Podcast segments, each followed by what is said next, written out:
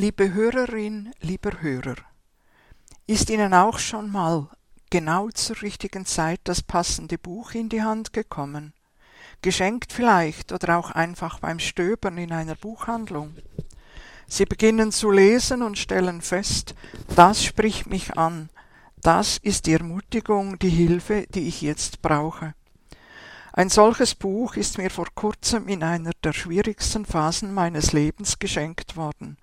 Es heißt Schutt und Asche und besteht aus kurzen, oft überraschenden und herausfordernden Streifzügen durch die Bibel, gedeutet und aktualisiert vom 90-jährigen Theologen Fulbert Stefensky. Einige seiner Gedanken möchte ich mit Ihnen in den nächsten Tagen weiterdenken. Stefensky weigert sich, die Hoffnung aufzugeben, dass es in der Bibel noch unbekannte, vielleicht auch ungeliebte Schätze zu heben gibt, sozusagen verschüttet von Schutt und Asche des alten Kirchenhauses, von dem viele sagen, es gäbe nichts mehr zu graben. Und so gräbt er einige Verse des ersten und zweiten Testaments aus, die uns auf den ersten Blick überraschen oder von denen wir ganz andere Auslegungen gewohnt sind.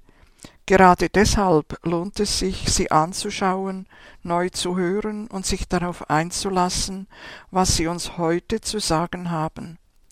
Wir selber werden dabei nicht immer ungeschoren davonkommen. Aber ist das Wort der Bibel nicht auch eine Provokation, eine Herausforderung für unsere heutige Zeit, für uns moderne Menschen?